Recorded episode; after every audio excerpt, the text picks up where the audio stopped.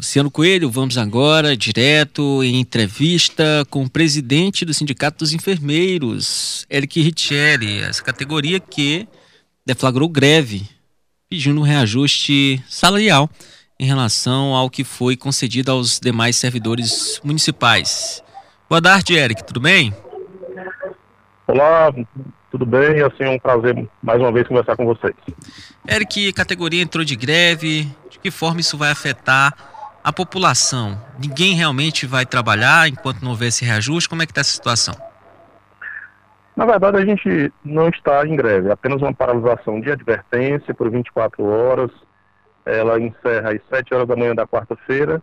E o objetivo é, é, apenas que a prefeitura não tenha um tratamento mais respeitoso com a enfermagem, porque não é só questão de, de corte de salário, de perseguição, de coação, mas ao mesmo tempo também agora de assim, uma falta de respeito e com uma sobrecarga de trabalho. Então é isso que a enfermagem quer, pelo menos ser ouvida, respeitada pela gestão atual, que desde o dia primeiro, né, desde quando assumiu, é, só cortes, perseguição e coação, é, um, um, um, momento atrás do outro. São quantos profissionais? Hoje nós somos é, efetivos no município de Teresina, 2.800 é, concursados né, na, na, na fundação, é, tanto na atenção básica, como também nas UPAs, CAPs, é, ambulatórios e hospitais. Todos esses profissionais aderiram a essa paralisação? Bem, a paralisação é uma coisa espontânea. Ela, é, nós temos profissionais que, inclusive, são contratados e são é, contratos precários na prefeitura, né? Infelizmente, a prefeitura deixou de fazer concurso nos últimos anos. É, então, assim, o, o número de, de, de, profissionais que aderem são é, diretamente ligados aos efetivos. Lembrando que essa paralisação, que ela, ela é hoje, é justamente porque a gente já tentou de todas as maneiras dialogar com a gestão. Nós tivemos, inclusive, uma intermediação do Tribunal de Justiça, por meio do desembargador Ricardo Gentil, tentando fazer com que a fundação tivesse respeitado a sua autonomia e, e, e decidisse que é a primeira vez na história da, da fundação onde o presidente da fundação não tem autonomia para tomar decisões, né? Empurrou a gente para a prefeitura, a prefeitura é, finge que não sabe de absolutamente nada, a gente fica nesse limbo, a prefeitura dizendo que a gente já teve uma antecipação, quando na verdade ela coloca outdoors dizendo que a gente já teve uma antecipação desse reajuste e sequer a gente teve qualquer ganho. Na verdade, foi uma reposição do que a gente já deixou de receber no passado e que outras categorias também já tiveram no passado. Então a gente vê que é, é uma falta de respeito tremenda com a categoria que não deixou de trabalhar nem mesmo durante a pandemia, que se dedicou ao extremo, que mais adoeceu e que mais faleceu em decorrência da Covid. Eric, boa tarde, é Luciano Coelho.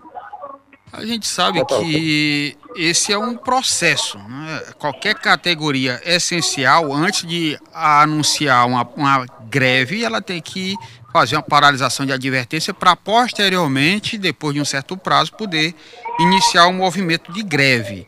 E eu queria repetir aqui, insistir na pergunta do Eduardo vocês fazendo este movimento, o que para, o que funciona e exatamente o que vocês estão exigindo da prefeitura ou do governo do estado. Eu não sei se a paralisação vai ser só municipal se ela vai ser estadual também.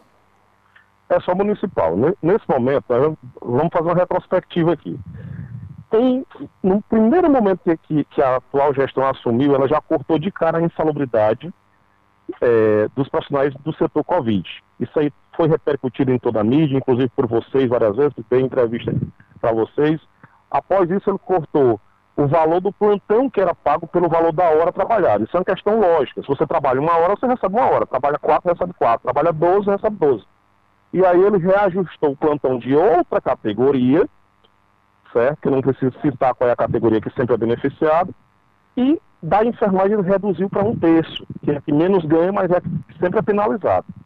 Depois disso, agora, concedeu o reajuste linear e colocou, dizendo que todo mundo recebeu o reajuste linear, mas só excluiu a enfermagem e, além disso, excluiu a gente da gratificação, da, do reajuste das gratificações, quando é, garantiu para outras categorias, com a alegação de que a gente tem um, um, um, reajuste parcelado. Então, o primeiro ponto é esse, é a gente estar tá sempre perdendo em relação a essa prefeitura. O segundo ponto é que quais são os serviços que param? A enfermagem ela sempre foi muito comprometida com o trabalho. Então, em nenhum momento ela fechou, deixou de atender ou fez a população voltar num serviço essencial, principalmente serviço de urgência e emergência. Tanto é que não tinha ninguém do SAMU, as UTIs, é, o, o, o, serviço de urgência e emergência. Agora, aquele serviço que você programa, que a pessoa é, organiza o seu atendimento proporcional, aí sim esses, é, no caso, hoje o profissional estava lá no, na mobilização. Por quê? Nós estamos na terceira onda da Covid. Foi é, é, aumentada a sobrecarga de trabalho, no momento que se exige que os profissionais de, de, de, saúde façam os testes, mas adivinha de quem vem apenas a cobrança para realizar os testes? Apenas da enfermagem. Então, como é que na hora de buscar o trabalho aponta apenas a enfermagem, mas na hora de ter a valorização esquece da gente? É a única categoria que é cobrada para fazer, mas é a única categoria que não tem é, a, a visibilidade devida por parte da gestão. Então, é por esses e outros motivos que a gente está parando. Além disso, quando o profissional deixa de realizar o teste porque está sobrecarregado na sua, na sua atividade, porque ele já tem as suas atividades diárias, mas tem outros profissionais que às vezes chegam mais tarde, vão embora mais cedo, às vezes nem vão trabalhar porque não está faltando material. Esses, esses profissionais sequer são importunados pela administração para realizar os testes. Mas se a enfermagem deixa de realizar porque está sobrecarregada, responde processo, que é o que está acontecendo. Né? São ameaçados, são coagidos pela administração do posto. A administração essa que são indicados por políticos. Então a gente vê que a enfermagem está sofrendo e não é de hoje. E tapinha nas costas, luzes em paredes, de postes e tudo, em, em locais, e homenageando esses profissionais que faleceram, que adoeceram de Covid, não vai melhorar a nossa situação. O que nós estamos precisando, nesse momento, é, é, é, é Eduardo Costa, Luciano, é uma visão melhor da gestão para a categoria de enfermagem, que sempre é discriminada quando se trata de ganho, mas na hora do trabalho é onde sabe empurrar para a gente ficar trabalhando de forma exaustiva, sem ter sequer o respeito mínimo por parte da gestão. Eric, vocês devem marcar uma nova assembleia. Está previsto para quando, que horas, onde?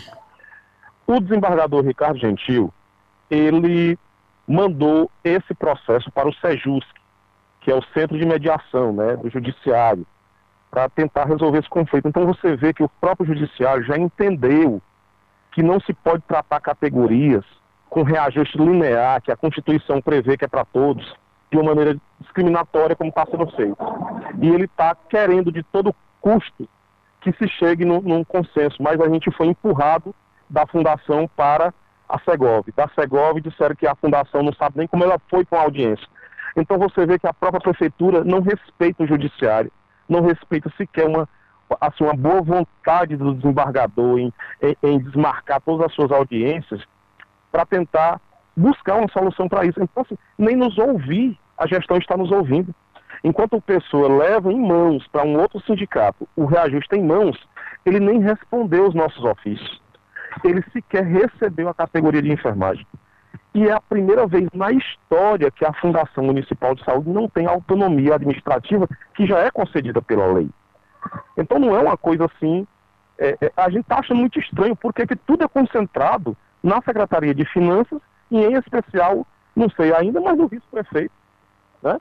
Então, essa, essa é, a, é, a, é, é, o que a gente mais está tá achando preocupante a maneira de sermos tratados pela atual gestão, que é a primeira vez na história. Tá certo, Eric. Mais alguma pergunta, Luciano? Eu queria só saber, Eric, foi aprovado na, no Congresso Nacional o piso dos enfermeiros. Já foi efetivado? Tem alguma previsão? Como é que vai ficar aqui? Nós estamos numa situação bem delicada em relação a isso. Por quê? Foi aprovado a PEC, ou, a P, o PL, o PL 2564, que garante aquele piso salarial. Porém, a gente tinha um, um, um risco de prefeitos e governadores entrar com o chamado vício de iniciativa, que tinha que partir do presidente, já que parte do Congresso. E aí a gente, lá na frente, ter isso derrubado no STF. Então foi feita uma, uma proposta de emenda constitucional, que é a PEC 11, e essa PEC 11 garante a segurança jurídica necessária. Mas mesmo assim, ela só garante a segurança para que prefeitos e governadores não entrem na justiça. Só que falta é, a fonte de recursos. Então, assim, mesmo com toda essa pandemia, a gente ainda tem uma insegurança muito grande em relação à aprovação desse piso. A Prefeitura de Teresina e a EBSE e outros locais pagam já um valor bem parecido com isso. Mas se a gente for analisar, a grande maioria dos profissionais de enfermagem, pasmem, enfermeiros e técnicos recebem um salário mínimo na grande maioria dos municípios. Então, assim, essa, essa é, não é desmerecendo nenhuma categoria, mas você trabalhar cuidando de vida, se dedicando à sua vida, até às vezes adoecendo para cuidar da vida de outrem, e receber um salário mínimo, meu amigo, até mesmo menos. Porque tem gente que acha que o salário mínimo é regra. Mas, por exemplo, batalha paga 700 reais para o enfermeiro. Né? É, é, é, é, quando você pega São Miguel do Tapuio, paga 900 reais para o enfermeiro. Eu não estou falando do técnico de enfermagem. Estou falando do curso superior. E pode pagar então, abaixo do salário mínimo? Abaixo do salário mínimo. Porque o STF, quando decidiu que a remuneração é que deveria ser maior e o vencimento poderia ser qualquer valor, fez com que esses prefeitos se sentissem no poder de sequer cumprir o seu próprio estatuto e nem reajustar é, os valores dos vencimentos. Então, de vencimento, ele recebe 900 reais, uma gratificação de R$ 1.500, que dá, no final das contas, R$ 2.400 e fica parecendo que ele ganha R$ 2.400. Só que esse enfermeiro, na hora que pega Covid, ele volta a receber 900, ele volta a receber 700, que é o que ele contribui na Previdência. Então você vê a situação triste que vive a enfermagem e quando a gente faz um movimento desse, é, é, Luciano, Eduardo, é, é, pedindo socorro. A enfermagem não está aqui, não é lutando para ganhar, não, é para não perder. É pedindo socorro a qualquer custo, alguém olhar. E, infelizmente, nós temos o nosso direito de greve mitigado hoje, infelizmente, pela Justiça. Eu acho que hoje talvez saia até uma decisão contrária. Mas, em compensação, Eric. A, a, decisão a gente não discute, a gente cumpre. Quando chegar, se não, provavelmente hoje não tem mais como.